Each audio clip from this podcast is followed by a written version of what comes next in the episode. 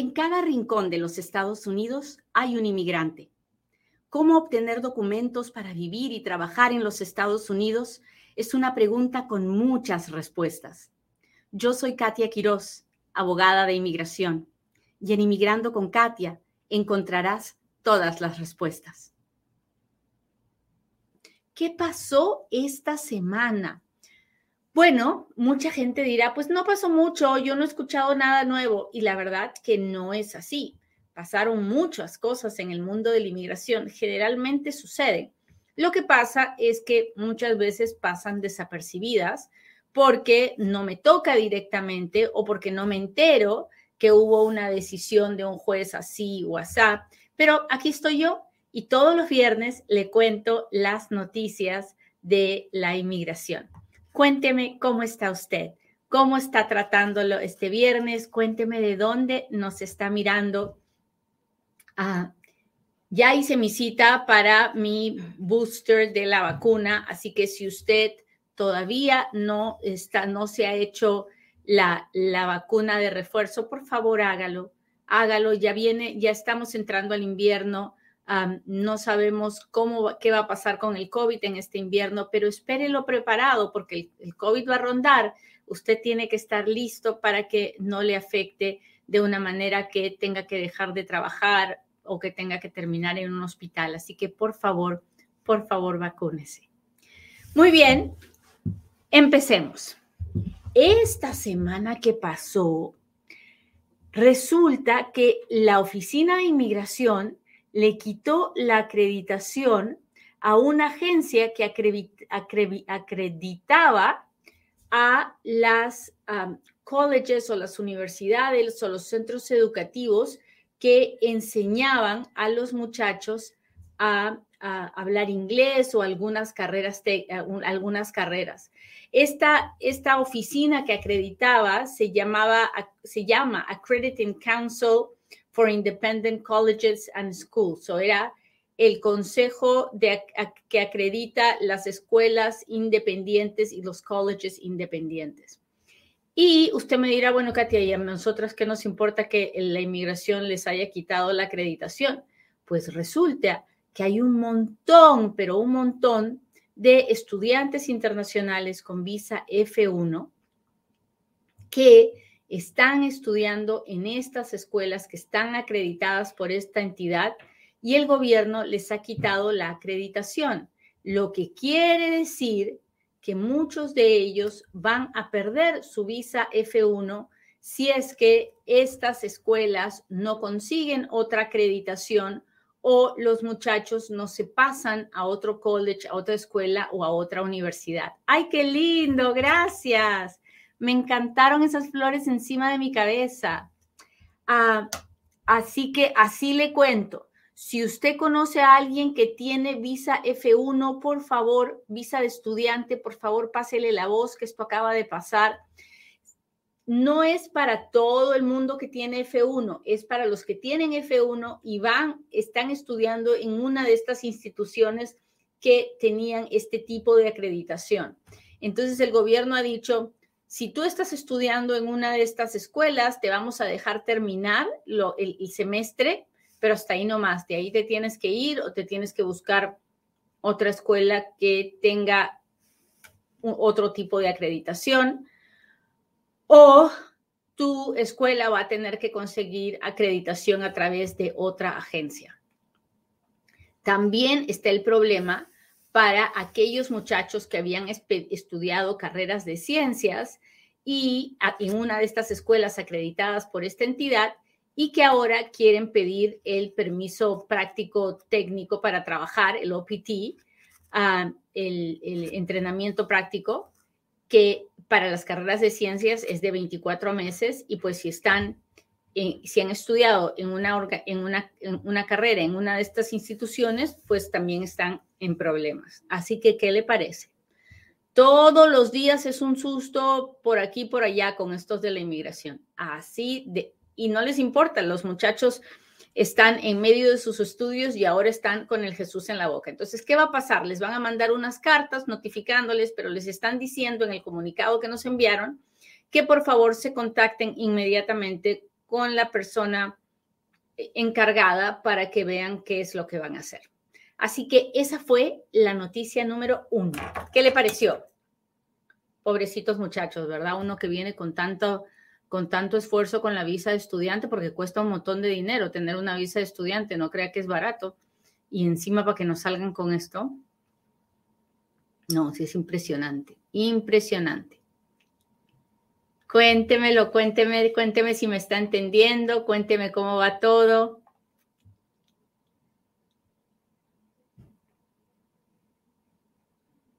Chamba dice, ¿y esto afecta a los centros de aprendizaje de inglés para inmigrantes? Sí, principalmente a ellos, porque la mayoría estaban acreditados a través de este consejo.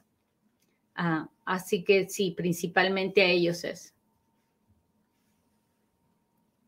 Hola, J. Meléndez, ¿cómo está? Hola, Jenny, gracias por estar aquí. Noticia número dos. Bueno, la noticia número dos es que la regulación final de DACA de los Dreamers em, ya entró en vigencia este lunes que pasó, pero no hicimos ninguna bulla, no hicimos, no saltamos de alegría. ¿Por qué? Porque si bien es cierto, entró en efecto, no cambia nada la situación que tienen los Dreamers en este momento. Porque, como recordarán, los Dreamers en este momento están en un litigio en la Corte de Texas con el juez Hannen y el juez Hannen ha dicho, aunque la regulación entre en efecto, no la van a poder utilizar para casos nuevos porque todavía estamos en litigio. Así que mientras estemos en este, con esta demanda pendiente, la regulación final no podrá ser utilizada. Mientras tanto, los muchachos que tienen Dreamer pueden renovar su permiso de trabajo, pero los que no son Dreamers, los que no tienen un permiso de trabajo, pueden aplicar, pero no se les va a dar una respuesta hasta que se termine este juicio o hasta que el Congreso emita una ley que ah, le dé una, una ley que le dé papeles ah, por ley a los Dreamers, ¿no? Porque ahorita DACA es una orden ejecutiva que ayuda a los Dreamers a tener un permiso de trabajo, pero como es una orden ejecutiva, no es ley, y lo que necesitamos para que cada vez que cambien de presidente no nos traten de quitar la DACA es que se convierta en ley. Así que ya lo saben, tenemos una regulación final, pero no, no la podemos usar porque estamos en litigio. Esto de los Dreamers, de verdad que es... Eh, el corazón se me arruga cada vez que pienso en ellos. Qué estrés, ¿verdad? Para estos muchachos que trabajan, que compran sus casas, que, que, invierten en sus vidas en los Estados Unidos y están siempre con, con, con este estrés de no saber qué va a pasar. Yo lo lamento tanto. Quisiera poder más, hacer más de lo que hago, pero realmente todo está en manos del Congreso y hasta que no cambiemos la forma de pensar de estos congresistas, nada va a cambiar. Esa fue la noticia número mm, dos. Así que ya lo sabe. Ayúdeme a que estas noticias sigan avanzando para que la gente no le cuenten cuentos y no las estafen. Oiga, le voy a contar otra cosa. Yo no sé si usted se acuerda, pero en, en este en estos últimos dos años, no solamente son nuestros hermanos centroamericanos, nuestros hermanos venezolanos, nuestros hermanos cubanos, los que están tratando de entrar a los Estados Unidos. También han sido los ucranianos, ahora hay una ola de rusos y antes de ellos fueron los afganos. Bueno, pues usted dirá, bueno, ¿y a nosotros qué nos importa? Eh, todos ellos nos importa mucho, porque gracias a que hubo este programa para los ucranianos, ahora se está replicando con los venezolanos. Y también estamos viendo la situación de nuestros hermanos afganos. ¿Y qué pasó con los afganos? Bueno, resulta que nosotros, los estadounidenses, estábamos bien metidos en Afganistán por el asunto que hubo ahí con la guerra, los terroristas, el ISIS y toda la historia, ¿no? El talibán. Sí, sí, se acuerdan, ¿no? Ah, bueno, el asunto es que llegó el día en que los talibanes volvieron a tomar control de, su tierra, de Afganistán, y entonces los Estados Unidos se salió, se subieron a su avión y se vinieron. Y se vinieron con un grupo de afganos y dejaron a un montononón allá de los que habían ayudado a los Estados Unidos, de los que estaba de acuerdo con los Estados Unidos, a merced de los talibanes. Entonces el gobierno creó un programa de parol para estos afganos y les dijo, les vamos a dar parol, que usted ya sabe que parol es simplemente un permisito para entrar, pero no es residencia, no es, no es nada permanente. Ah, les dijo, les vamos a dar parol, pero una vez que usted esté en Estados Unidos, ahí figúrele cómo le hace, si, le, si pide asilo o si, o si pide residencia, si tiene alguien que lo pida, ¿no? Y resulta que ya han llegado a los Estados Unidos como 80 mil afganos que están en los Estados Unidos en este momento y hay 300 mil afganos aplicando para una visa de inmigrante especial ah, para poder entrar a los Estados Unidos. Y entonces el gobierno está tratando de ver qué puede hacer para ayudar definitivamente a estos afganos porque no pueden regresar a su país. Y como usted comprenderá, hacer 80 mil aplicaciones de asilo ah, va a dilatar muchísimos años porque la oficina de asilo y la oficina, la oficina de asilo está completamente abarrotada de aplicaciones de asilo de miles de venezolanos, de ucranianos, de afganos y de muchos otros países más. Así que está bien difícil la situación, pero tenemos que interesarnos por la situación de nuestros hermanos afganos, porque de ahí pueden surgir ideas que ayuden también a nuestra gente. Esa fue la noticia número tres. A ver, ¿quién me está siguiendo? ¿Quién me está siguiendo? ¿Cómo vamos? ¿Me está entendiendo?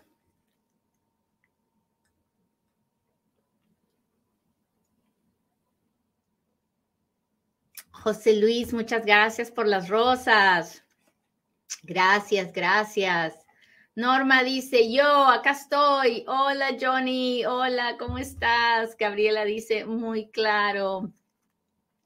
Gracias muchachos. Cada vez que interactúan conmigo, yo se los agradezco tanto porque sé que me están prestando atención, sé que, sé que a usted le gusta aprender y, es, y es de los míos. Muchas gracias. Bueno, sigamos. Resulta que esta semana también fue muy, muy, hubo mucho trabajo en el tema del TPS. Todas las organizaciones civiles estamos presionando y presionando para que el gobierno haga algo de una vez por todas con el TPS del Salvador, Honduras y Nicaragua. Las negociaciones en las cortes donde hay un litigio acerca de la cancelación del TPS del presidente Trump ah, se, se cortaron, ya se cansaron de negociar porque no llegan a ningún lado y entonces le han tirado la batuta a la corte y la corte pues realmente no quiere decidir, quiere que el presidente haga algo, que el Congreso haga algo. Como estamos en época de elecciones, y ya vienen ahorita, ahorita las elecciones, pues nadie quiere tocar el tema de la inmigración, porque un partido político lo usa para alentar a que la gente antimigrante salga a votar y el otro partido político lo usa para que la gente proinmigrante salga a votar. Entonces, ahorita, hasta después de las elecciones, no vamos a ver ningún cambio en el tema del TPS.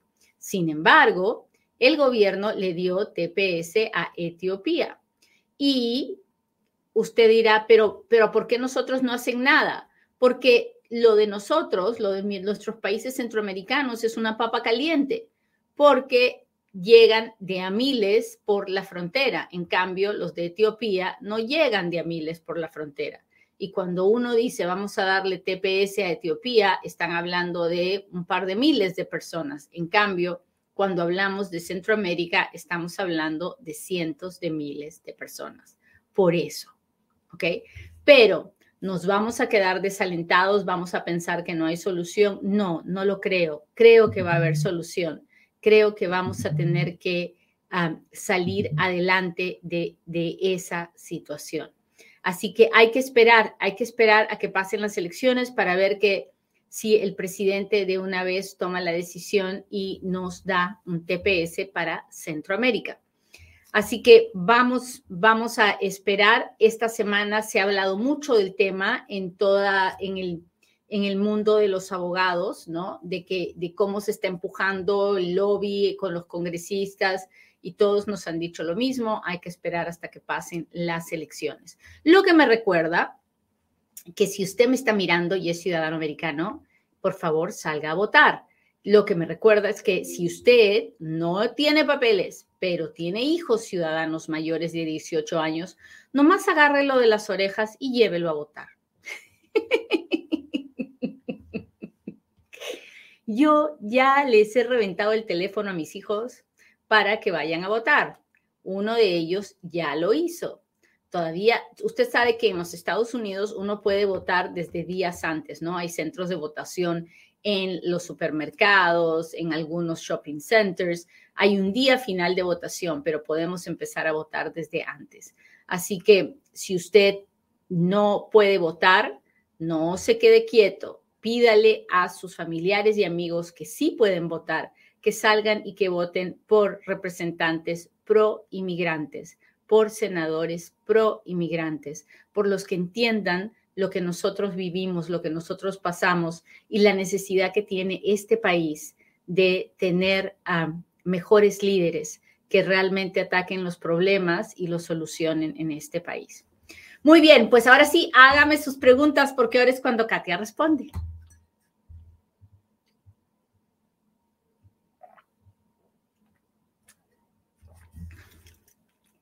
Aquí estoy, muchachos, aquí estoy. ¿Cómo están mis amigos del Insta? Gracias por estar aquí.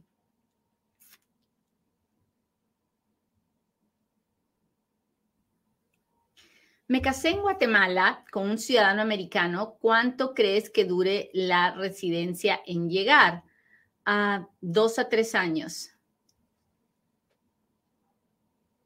Una pregunta, si una persona que tiene visa U se casa con alguien que tiene récord de violencia doméstica, ¿puede arreglar?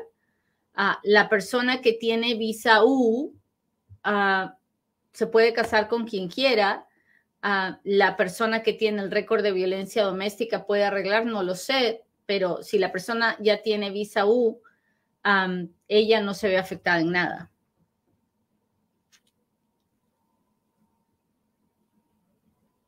¿Qué pasa si me hago ciudadano y tengo petición pendiente para mi hijastra mexicana y la adopto? Bueno, la verdad es que no necesita adoptarla. Si es su hijastra, usted la puede pedir como residente o como ciudadano. No, no cambia en mucho el asunto. Si usted se convierte en ciudadano, la hijastra cambia de categoría a, de hija de residente a hija de ciudadano. Soy mexicano, pero mi mamá está fallecida, era ciudadana americana. ¿Cómo puedo hacerme ciudadano americano? No lo sé, tendría que hacerle muchas preguntas, así que lo, que, lo mejor que le puedo aconsejar es que hable con una abogada en persona. Déjeme ver mi gente de TikTok. Ah, hola, si tengo un, un, proceso con inmigración, ¿cómo hago para pedir un permiso de trabajo? Ay, qué buena pregunta. No todos los procesos de inmigración me dan un permiso de trabajo. Hay muchos procesos de inmigración que no tienen la posibilidad de pedir permiso de trabajo. Así que antes de contestarle, tengo que saber qué tipo de proceso está haciendo. Ah, si tengo asilo, ¿puedo pedir un parol? Ah, depende. Ah, si tiene asilo, puede pedir permiso para viajar, pero nunca al país de donde está pidiendo asilo. Ah, soy residente permanente, puedo arreglar a mi esposo. Usted puede pedir a su esposo. Ahora que su esposo vaya a arreglar depende de muchos otros factores que no tienen nada que ver con la petición que usted haga. Así que hablen con un abogado en persona, pero sí, usted lo puede pedir. hola, saludos, ¿cómo están? Entré con parol por dos meses, soy venezolana, pues pida una extensión de su parol, tal vez se lo dan. Ah, si, le dieron parol para ponerle en proceso de deportación es otra cosa, pero si entró con un parol, parol de verdad, ah, pues pide una extensión. Hola, ¿cómo están? Muchas gracias por todas las rosas que me envían. Estoy aplicando para la visa U. ¿En cuánto tiempo puedo obtener un permiso de trabajo? Ah, en este momento está tomando como cinco años obtener un permiso de trabajo. Hola, Carlos. Gracias por las rosas. Ah,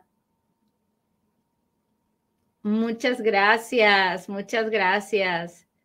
Ah, estoy en proceso de asilo. Mi hija me pide, pide ayuda del gobierno. ¿Ella me puede pedir? Sí los hijos pueden pedir a los papás, cualquier peticionario puede pedir a un familiar, aunque esté recibiendo ayudas del gobierno. El problema no es a la hora de la petición, el problema es a la hora de pedir la residencia, porque en ese momento el peticionario tiene que poder probar que gana por encima del nivel de pobreza. Y si no lo hace, pues tiene que buscar un co-sponsor. Así que yo nunca dejo de hacer un trámite solamente porque el peticionario no gane mucho dinero o esté recibiendo ayudas. En esos casos siempre busco un co-sponsor y salgo del asunto. Así que no, no se deje llevar por los comentarios del compadre, de la comadre, de Pepita, de Marita y mucho menos de un llena papeles, ¿no? Nomás para recordarle que a los llenapapeles no se va, pero ya sabe usted, así soy. Buenos días. ¿Qué está pasando con DACA para los que aplicaron por primera vez? Pues están ahí en limbo esperando que se decida lo del bendito juicio.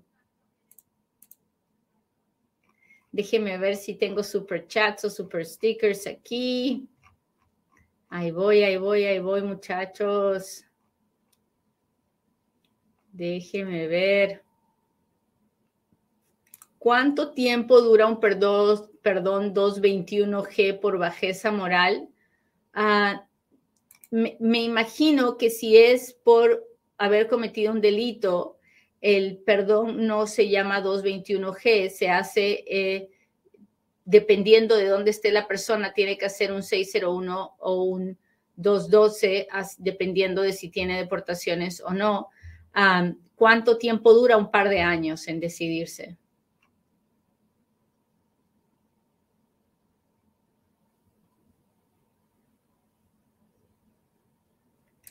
El año pasado metí la I-130, o sea, la petición, a mis papás, ellos están aquí. El Centro Nacional de Visas le mandó carta a mi papá diciendo que hay visa disponible para que haga su pago. Nuestro abogado nos dice que él no califica porque no está protegido. Edith, si su papito no califica, significa que si usted lo hace salir, él no va a volver, va a tener un castigo de 10 años. Así que escuche lo que le dice su abogado y haga lo que le, dije, le dice su abogado. He visto muchísimos casos donde los hijos pueden pedir a los papás, pero los papás no pueden arreglar porque entraron indocumentados. Hola Katia, ¿me conviene aplicar para DACA? Fernanda, yo lo haría.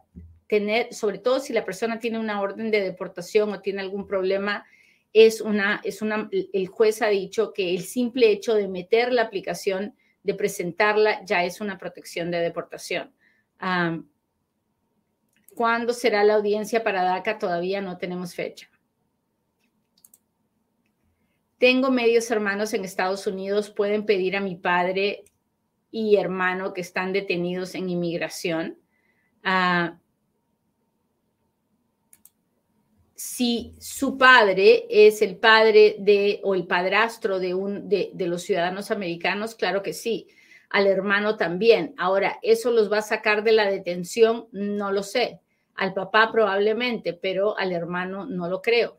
Ah, ¿Por qué? Porque la petición del hijo al papá es inmediata, al papá o al padrastro pero la petición de un hermano a otro hermano demora como 15 años si no es de México y como 25 si usted es de México y entonces no, no hay un gran cambio de situación. Déjeme ver.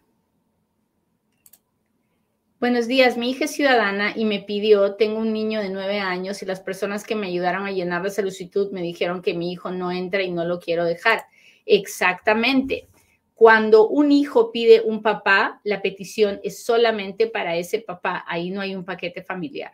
Entonces, cuando el papá obtiene la residencia, tiene que pedir al hijo menor de edad para que el hijo menor de edad pueda obtener la residencia. Así que mi consejo es, no vaya con gente que llena papeles, no vaya con llena papeles, busque un abogado, hable con un abogado que le dé cuáles son todas las opciones de lo que puede hacer para no perderse la residencia y no perder la oportunidad de darle la residencia a su niño.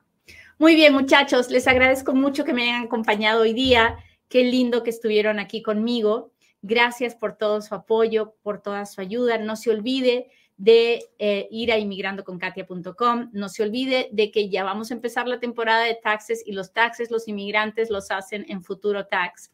Así que échele ganas, écheme la mano, llénese de información, aprenda que un inmigrante informado toma buenas decisiones. Hasta la próxima en otro Inmigrando con Katia. Bye.